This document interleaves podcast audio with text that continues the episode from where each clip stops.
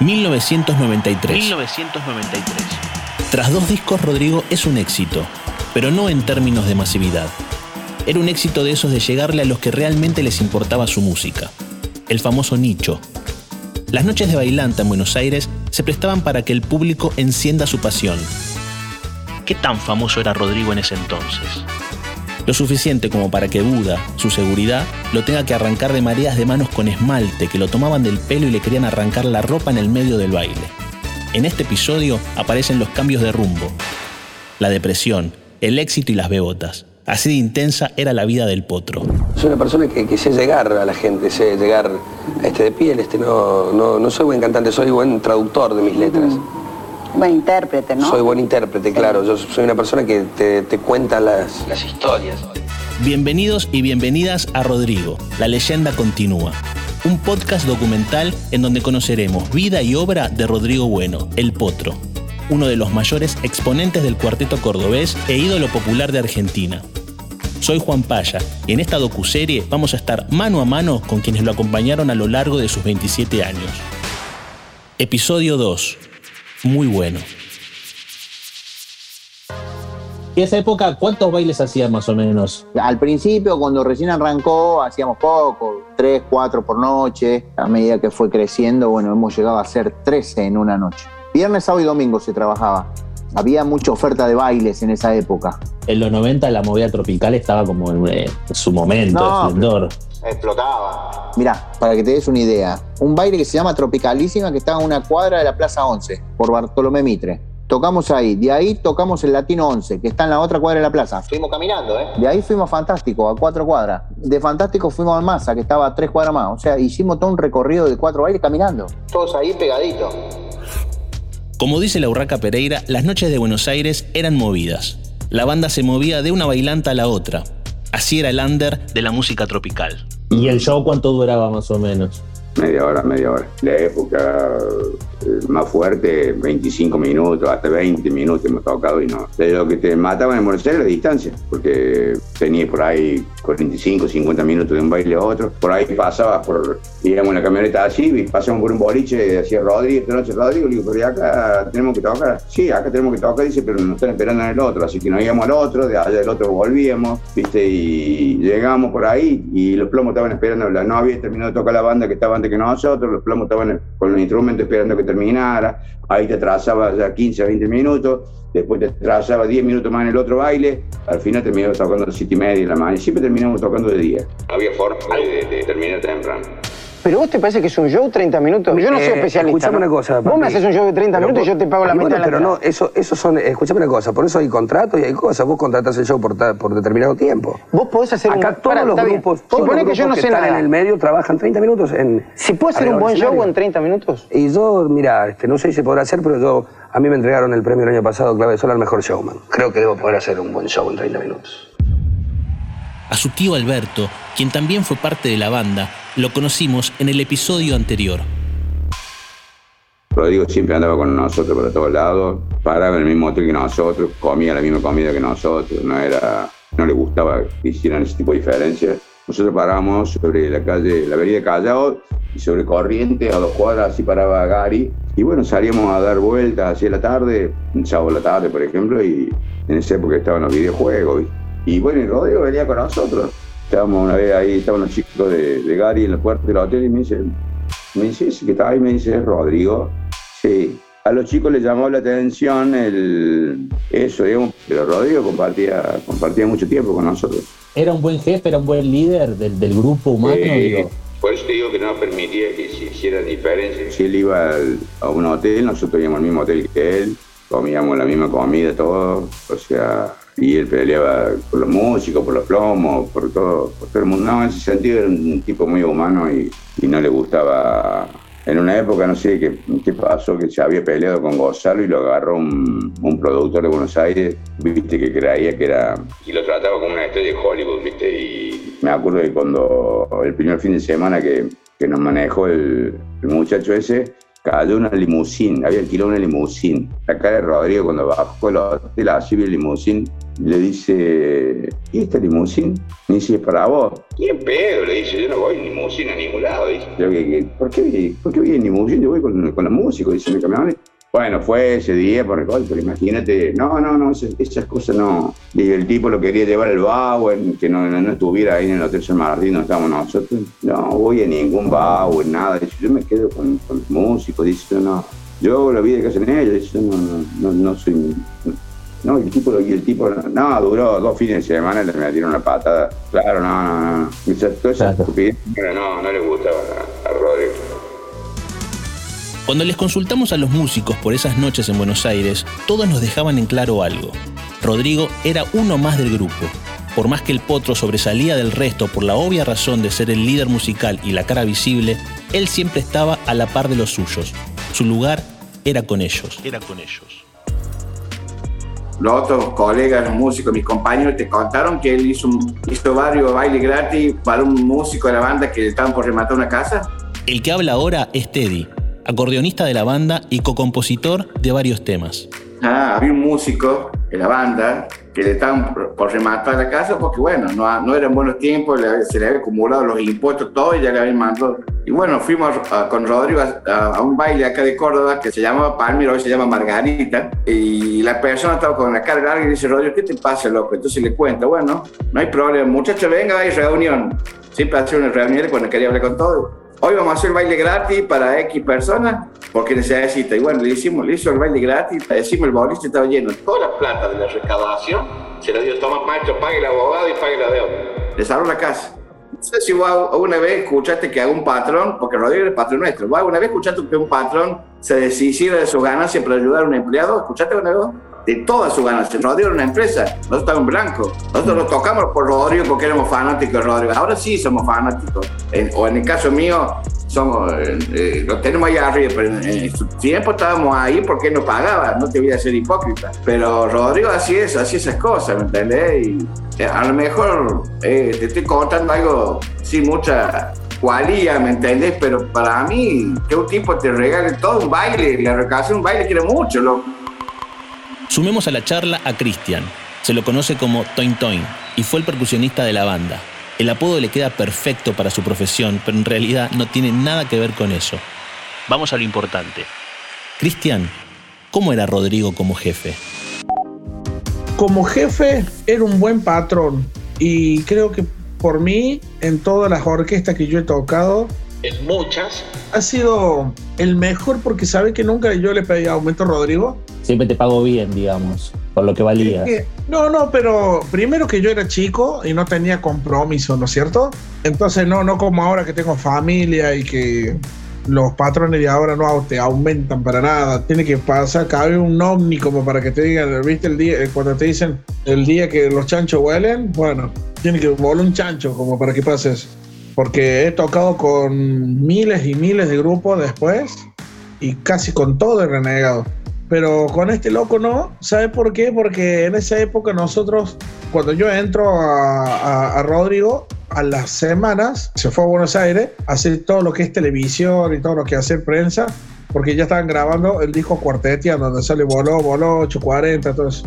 Y de allá le pedían a él que armara una banda ahí en Buenos Aires. Y este loco decía, loco, pero si el cuarteto de Córdoba, ¿qué van a tocar acá? Por más que me pongan los músicos de la Sinfónica, no los quiero, el cuarteto que es otra cosa. Entonces, de, ya como patrón, esa forma de ser y esa forma de mirar, ya era muy grande, ¿me entiendes? De defenderlos. claro, o sea... Que eso, eso no pasa acá. ¿Cómo era componer con él? Una magia. Para él. Era tiempo, ya te digo, eran tiempo. Empezamos con él, eran tiempo cuando él fue a Buenos Aires, porque acá no tenía cabida, eran tiempos difíciles. Entonces, cuando íbamos a Buenos Aires, en los primeros tiempos, estaba todo, el barco estaba capitaneado por su papá, por, por Pichín Bueno. Que ese fue mi otra luz, mi otra guía, ¿no? Esa persona. Y bueno, cuando se fue a Camino del Señor, el papá de Rodrigo Pichín Bueno, quedó todo en manos de él. Manejaba Beatriz. Y bueno, nosotros sabíamos que para él era complicado porque vos sabés bien que llevar 11 músicos a Buenos Aires, alquilar tráfico, dar viáticos, vos sabés bien que significa toda una derogación de guita, ¿me entendés? Que bueno, tiene que tener. Se puso el overol al hombro, loco, y Por lo general él, proponía las letras, todo, y nosotros armamos las intros, los musicales, pero había músicos que le llevábamos temas. El clavista Sergio le llevaba, le llevaba, como le digo a mi mujer, yo le llevé Fuego y Pasión, le llevaba La gata y el ratón, El hecho vacío, El viaje, le llevé el reloj. Y, bueno, y con él hicimos eh, él la letra y yo la música, hicimos Si tú supieras, soy cordobés, lo mejor el amor. A mí hicimos con otra gente, voló, voló, ¿me entendés? ¿Cómo era? ¿Se juntaban en algún lugar a hacerlo? Juntamos la letra y nos juntamos con él a diagramar los arreglos musicales, que lo hacíamos entre los dos.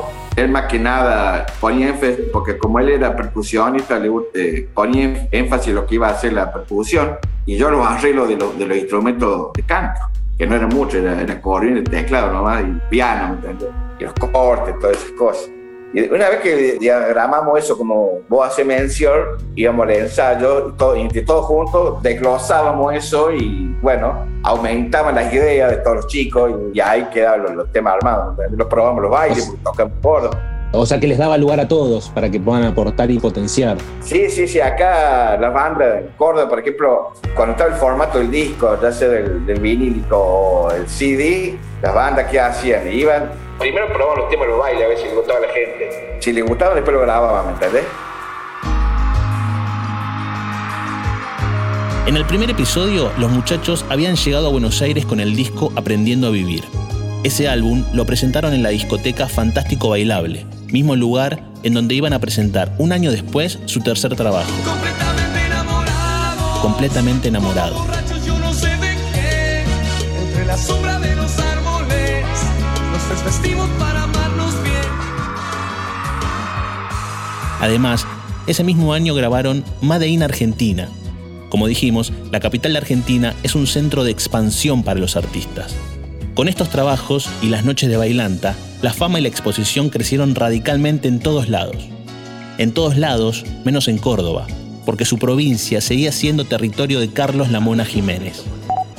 ¿Había un conflicto con él? Mira, el conflicto con la mona, si bien entre ellos dos no había ni hubo ningún conflicto, el conflicto lo generó un poco el entorno de la mona. Porque la mona era la mona y Rodrigo venía en un ascenso este, muy impresionante, estaba opacando, digamos, todos esos años de, de número uno que tenía la mona. Y fue un poco parte de celos del entorno de la Mona en ese momento.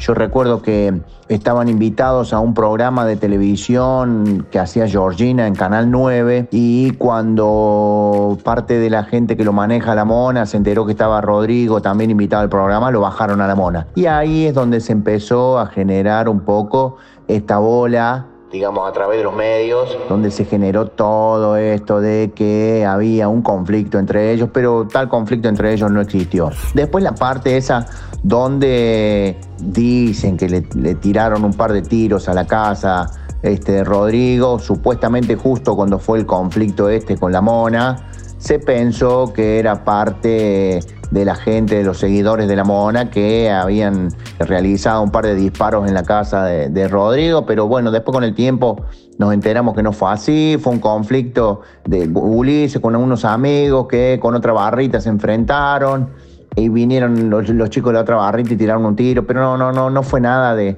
otro mundo ni, ni, ni gente de la mona. Eso es algo que alimentaron los medios. Rodrigo lo ama a, la mona. Nada, eso fue una cosa que, también inventaron, ¿viste? Así, una cosa mediática, pero no, nada que ver. Aparte, Rodrigo de verdad hizo de Tierra del Fuego hasta la Quiaca, fuimos, del país de punta a punta. No quedó lugar, pueblito que, que no fuéramos. Y la mona que se quede en Córdoba, si la regalamos a Córdoba. Y que haga todo lo que quiera, hermano. ¿Por qué venía a, venía aquí a, disputar qué con la mona? La mona está en Córdoba, se queda en Córdoba, nosotros tenemos todo el país para trabajar. No, nada, nada que ver. Lo que menos que haríamos es venir a Córdoba. Es más, teníamos planeado, porque sí, la gente sí de Córdoba reclamaba que, que por qué no veníamos acá.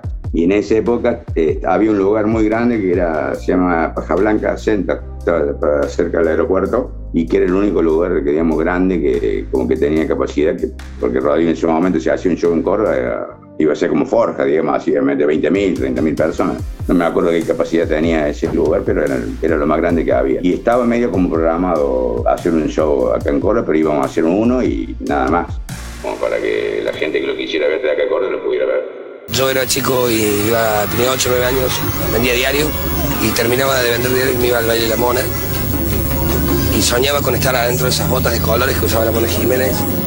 Y hoy que me encontré con eso, este, no quiero que se me caiga nunca más, porque ya que llegué hasta acá y todo, todo el sacrificio y el trabajo que hemos hecho, este, creo que sería algo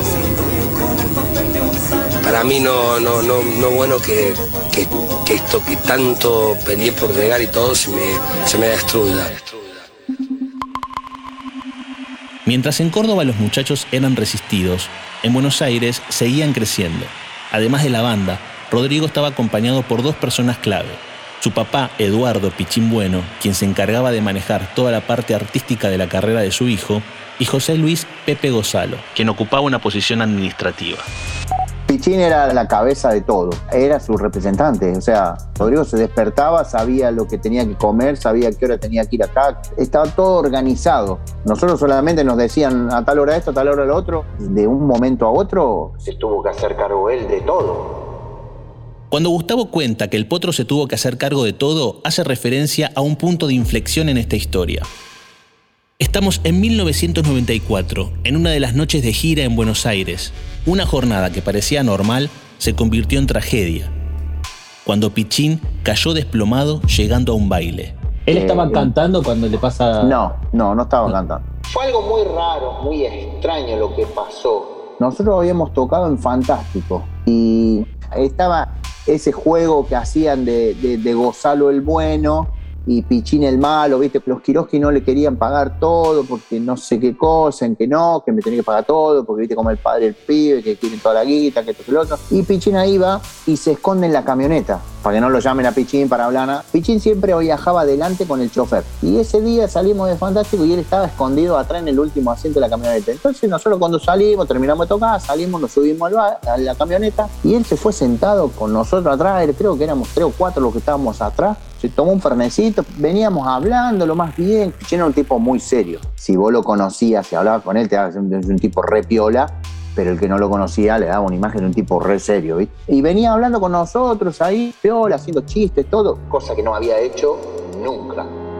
Cuando llegamos ahí al baile en Villa Fiorito, se bajó él, empezaron a, sacar los instrumentos y él agarró el teclado, se lo puso abajo el brazo y salió y cuando fue a querer subir la escalera, se cayó, se desmayó y ahí el descontrol de ese momento, Rodrigo estaba sentado arriba de la camioneta todavía y ahí lo, lo agarran, lo suben a uno de los taxis, siempre había un grupo de taxis que lo seguía con las chicas, viste, que, pagaban las fans, pagaban un taxi y iban a todos los bailes. Lo suben a un taxi y se lo llevan al, al hospital de, de Fiorito. Y nosotros nos quedamos ahí, viste, aturdidos, no había tantos teléfonos en esa época, el Gonzalo creo que tenía un Movicom, pero no sé qué no andaba, no sé qué cosa. Mientras terminaban de armar, nos fuimos a la comisaría, porque no sabíamos ni siquiera dónde lo habían llevado. Estaba en el hospital de Fiorito. Yo me acuerdo su patente porque yo me bajé con él y él habló por teléfono con el Buda.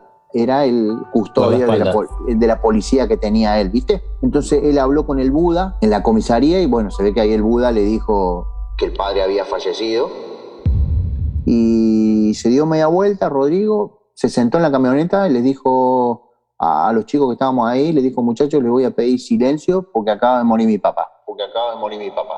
Y nos volvimos al baile y dijo, bueno, suban. Subimos, él subió y él dijo, tengo que decir a- al público, ¿no? Les tengo que decir que mi papá acaba de morir aquí en la puerta, pero el show debe continuar. O sea, porque en, en esa época no podías decir, bueno, suspende el baile, porque te, te, te rompía mucho las bolas. Pero bueno, tocamos ahí mal, mal, mal, y de ahí cuando terminamos nos fuimos al hospital de Fiorito. Y tu padre murió, ¿no? En un, Mi eh, papá sí a falleció. un, a un Papá recital, ¿no? hace siete show. años, más o menos, sí. Siete años, ajá. ¿Y tuviste que actuar esa noche? Sí, padeció en mis brazos, todo, tuve que subir a, a tocar porque había un contrato firmado. Sí. Y bueno, este, pero son... Pero qué terrible, ¿no? Qué Sí, duro, ¿eh? la verdad que en el momento, yo siempre dije que si me hubiesen dicho, tenés seis meses para prepararte, que si te va a morir tu papá, no me hubiese podido preparar. Eduardo Bueno no era solamente el papá, era un pilar que sostenía a Rodrigo. Era el consejero de la banda y el que ayudaba a que la carrera de todos progresara. A eso se dedicaba. Así lo recuerda Beatriz Olave, viuda de Pichín y madre de sus tres hijos. yo tenía un marido que trabajaba en grandes sellos discográficos y tenía el poder de levantarlo a los sellos cuando estaban caídos. Cuando el sello no iba más, llamaban a un pibe que apenas tenía 18 años, 19, a que levantara una compañía discográfica y la dejaba bien a lo alto. Quizá después el que perdía era él, porque lo echaban porque podía superar hasta el jefe. Y lo digo con orgullo porque siempre lo valoré a Pichín, tengo cosas escritas para él. Y fue un hombre muy laburador, muy querido por la gente y muy dedicado a su trabajo sin importarle qué podía hacer, pero para lograr los objetivos y llegar a ser lo mejor que pudiera desde la persona que iba a contar un cuento al que iba a cantar, porque tenía mucha gente que él descubrió, que no viene el caso nombrarlas ahora, porque estamos hablando de otro tema, pero que fue un grande, fue un grande en todo sentido de la palabra. ¿Cómo estaba Rodrigo en ese momento y después de la muerte de Pichín? En ese momento, un tipo que estaba apagado, muy consciente, pero apagado, o sea, el ambiente no daba para nada, pero era un tipo resuelto para llamar a alguien, eh, como solucionar la situación, o estaba como ausente. No, Rodrigo estaba ausente. De hecho, manejaba todo Gonzalo, nosotros estábamos todos ausentes. No existíamos nosotros. Yo siempre me caractericé por ser el más chuma, o sea, yo iba siempre sentado adelante en la camioneta para ver por qué ruta agarramos. De hecho, me conocía todos los caminos, todos los cortes por donde andaba, porque yo siempre iba ahí metido, ¿viste? ¿Eras un poco la mano derecha o no? No, no la mano derecha, pero siempre estaba con él. Siempre estaba ahí donde estaba él, estaba yo, porque éramos los más amigos del barrio. Con, los otros chicos, si bien tenía una, una relación este, más este, fluida también, todo, pero no eran amigos. Después con el tiempo se fue haciendo amigo de los chicos, pero yo conmigo se crió en el barrio. Mi primer auto que me compré me lo regaló él. ¿Qué auto era? Un Fiat 600. Yo había juntado unos manguitos así eh, como yo trabajaba con Pichín, fui y le dije, Pichín, me faltan 20 pesos para comprarme el fitito, préstamelo y descontámelo por mes. Pichín me lo prestó todo, entonces viene al poquito tiempo, a los dos o tres meses, viene mi cumpleaños, voy a la, casa de Rodrigo después de 12, así que sé yo, y saludo con la familia, todo así, me saludo con Rodrigo y me dice, la plata que le debes a mi papá, no le debes nada, yo te la regalo. Y así fue como me compré mi primer autito, el fitito. Y entonces ahí, bueno, se va para Córdoba, se apaga un poco la, situación. Mm, de ahí seguimos laburando un poquito más acá en Buenos Aires. Pero. él había cambiado, había como una bisagra ahí. Sí, cambió todo. No me preguntes qué, qué fue lo que hizo que todo eso cambiara. No sé, yo pienso que se complementaba bien Gozalo en la oficina con Pichín organizando todo del lado de la banda y de un momento a otro no había organización en, en la banda. Quedó acéfalo pasar un montón de cosas que se fue, se fue todo apagando, fue apagando, fue apagando, fue apagando hasta que se recluyó en Córdoba. La muerte de Pichín fue un punto de inflexión para todo el grupo. Rodrigo tuvo que dar un paso al frente y hacerse cargo de las necesidades de la banda. ¿Y sabes por qué continuaba la leyenda? Porque se había ido uno de los más grandes creadores de las grabaciones de los artistas también grandes e importantes, y era el señor Eduardo Alberto Bueno. ¿Qué pasó? Que el discípulo superó al maestro. Por eso la leyenda continúa, porque al no estar su papá, quien hacía los discos para él, los empezó a hacer él solo. Sí lo acompañé. José Luis Gonzalo pasó a ser el manager y de la administración económica pasó también a la artística. De todas maneras, no tuvo voz ni voto en lo que estaba por venir. En Buenos Aires, la popularidad ya era inconmensurable. Y ahí Rodrigo deja Polygram Records para sumarse a Sony Music. En 1995, durante su corta estancia con la empresa, grabó un disco llamado Sabroso. Y ahí es cuando él quiere hacer estos discos de salsa ahora me estás haciendo cordas con el tema de la salsa. Por eso se viene apagando un poco, porque cuando él le agarra eso del cuarteto, él se hizo muy fanático de la salsa y empezó a hinchar las bolas con la salsa. Quería dejar el cuarteto para hacer salsa. Lo dejó. Ya venía con eso antes de que falleciera el padre. Lo de Pichín le ayudó como al empujón. Fue la piedra que salió del medio. Claro. en el buen sentido. Digamos que, que Pichín era la traba que, no lo hacía que saltara más rápido la salsa. Cuando falleció Pichín, tuvo la vía libre que nadie le decía nada. O sea, ni Gonzalo ni nadie. El único que lo frenaba era Pichín. ¿Y vos qué le decías cuando, te, cuando decía que quería hacer salsa? No, nosotros, nosotros le decíamos, a ver, para todo lo que él quería hacer, nosotros le decíamos que estaba loco. Decía, quiero hacer salsa. Puta loco, estás en pedo. Si veníamos haciendo esto este, y nos, veía, nos venía saliendo bien, ¿por qué quería hacer salsa? Aparte, acá no hay mercado de salsa. ¿Sabes quién hacía los discos? Sergio Vainikov. Sergio Vainikov es un productor musical que hacía la música de torneos y competencias. Nada que ver, un tipo que tocábamos con máquina, le llegamos a tocar con, un mini Dix. La mitad la música de la banda en vivo, la mitad un mini Dix. La parte toda filarmónica de las trompetas, de todo el otro, era un mini Dix. Y la mitad en vivo. Y bueno, así empezamos con el tema de la salsa, la salsa, la salsa, la salsa, que la salsa nos terminamos comiendo la salsa con fideo. Claro, fue un golpe, un golpazo.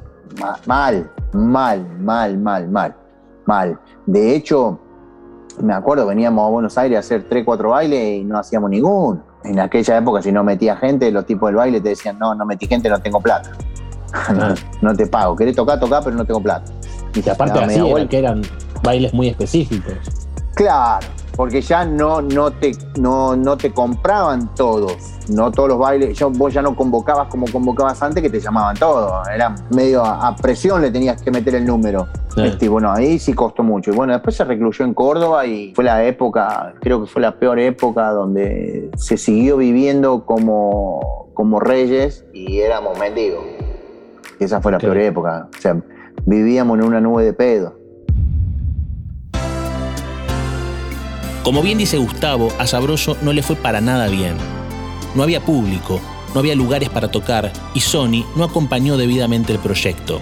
A pesar de que el disco tiene temas como De enero enero, que más adelante sería reivindicado por los fans, el álbum llevó a la rescisión del contrato con la discográfica.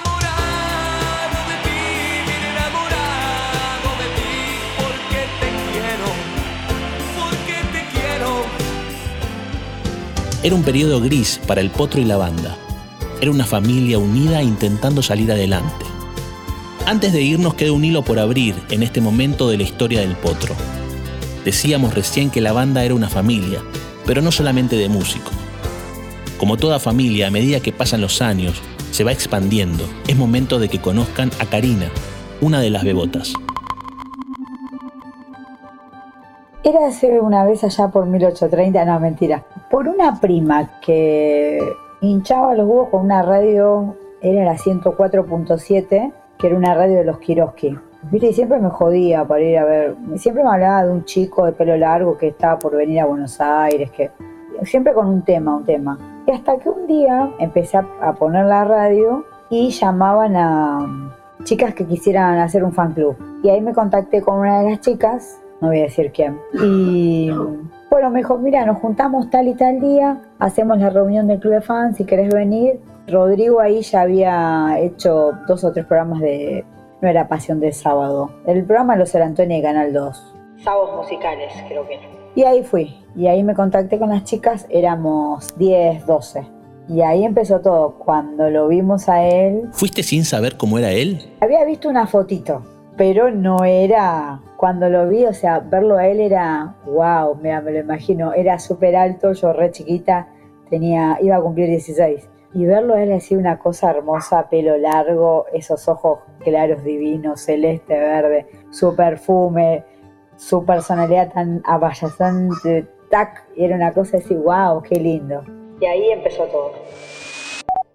Karina formó parte del primer club de fans de Rodrigo, el oficial no eran parte de esas manos que lo agarraban del pelo y le querían arrancar la ropa en una bailanta. No, ellas estaban a otro nivel, tenían otro acceso. Era una plaga. Era, éramos, viste, como drupi estar por todos lados. Qué sé yo, ponele. Los miércoles teníamos reuniones de club de fans, era pelotudear, literalmente, no hacíamos nada más que eso. Los jueves hubo una época que Rodrigo grababa un programa que se llamaba TV Muy Bueno.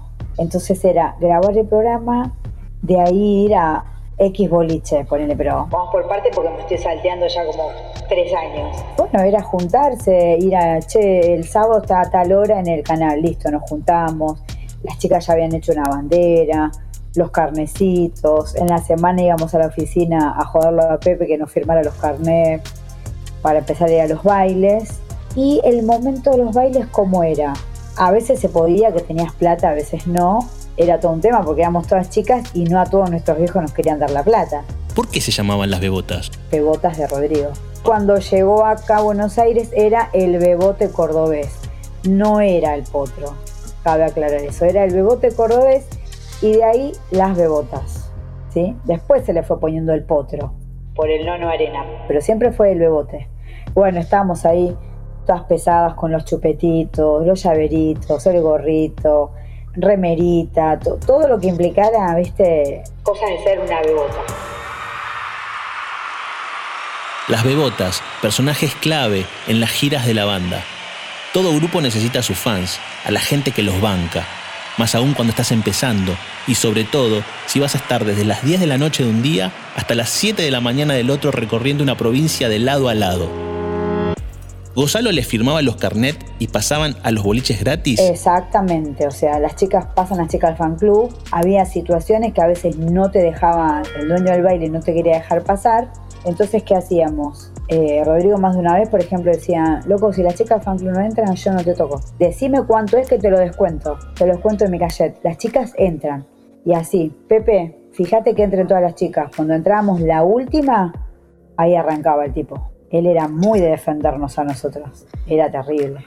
Era un ritual, ponele, qué sé yo, te hablo un día viernes, ponele. A las 6 de la tarde ya estábamos en un bar. Rodrigo paraba en el Hotel San Martín, Corrientes, eh, Corrientes no, Callao, entre Corrientes y Sarmiento.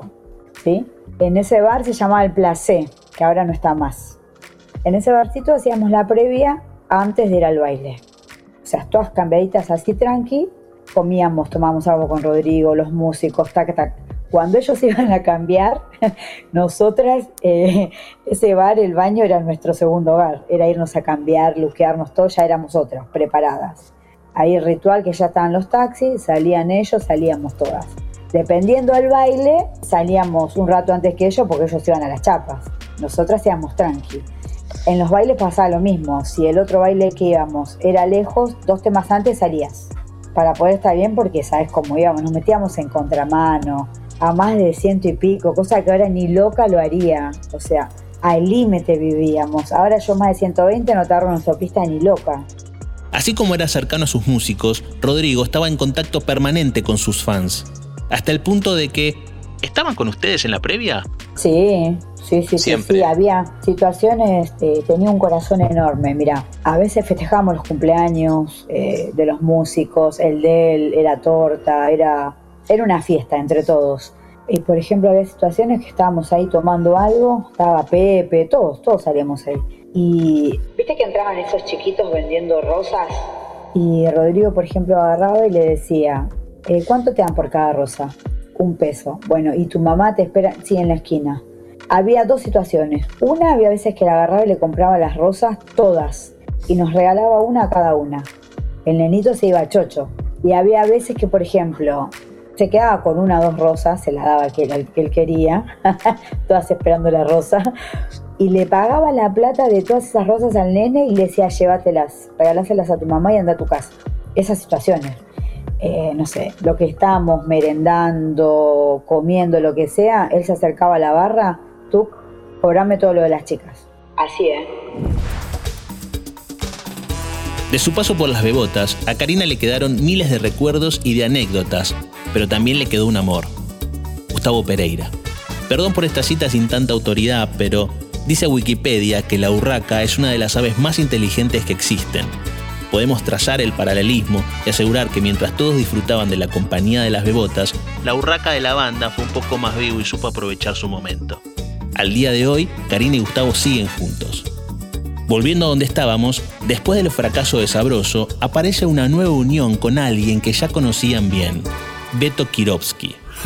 A Rodrigo lo conocí en Fantástico de Once porque lo contrataban y la verdad que explotaba siempre, pero no estaba reflejada, digamos, la, gente que él convocaba con eh, la venta de, los discos. En aquel momento había long play, después CD, y la verdad que Rodrigo no era un, un, gran vendedor ni de long play ni de CD. En aquel momento él grababa en el sello Polygram. Kirovsky era el CEO de Magenta Discos y en 1996 iba a aparecer con todo en esta historia. Repasemos lo que pasó hasta acá. El padre de Rodrigo era vendedor de discos Magenta en Córdoba, Pichín Bueno. Y Pichín me había venido a hablar varias veces para hacerlo grabar a, Rodrigo. Pero se le vence el contrato en Polygram y eh, lo lleva a Sony y graba un disco de salsa en Sony. No pasó absolutamente nada. Entonces cuando a mí me lo trae el primo de Rodrigo, Pedro Bueno, que ya falleció, y Roberto Ricci, que era un productor que, trabajaba con nosotros, que hizo Comanche, Volcán y todos esos grupos de, la década del 90. Y, yo no lo quería porque sentía un poco como una traición que eh, Pichín en lugar de, traerlo a Magenta lo había llevado a Sony. Entonces agarran y a escondidas le hacen grabar un tema que compuse yo, que era una cumbia en joda, que se llama Ella toca el clarinete. Entonces vienen, me lo hacen escuchar, la verdad que me reí porque era un tema, una cumbia cómica, divertida, y dale, vamos a hacerlo, vamos a hacerlo, y bueno, y ahí lo hicimos grabar Rodrigo. Y antes que plote ya igual andaba bien con el primer disco grabado en vivo en Metrópolis, ya sí colmó, colmó y superaba nuestras expectativas. Cuando lo descubrió en los medios, que fue cuando hizo el show en Mar del Plata, después de ahí fue una vorágine terrible. Esa vorágine explotó con lo mejor del amor y de eso se trata el próximo episodio. Un día me dice, Ale, necesito que busques a mí, al negro moreno, eh, fotos de boxeadores. Nosotros no teníamos idea qué era lo que él quería hacer. Me acuerdo que lo hicimos en una pensión, que en el patio de la pensión pusimos todas las fotos de boxeadores en el piso, que eran un montón. Y él ahí iba creando, iba, iba dándole forma a lo que iba a ser el Luna Park.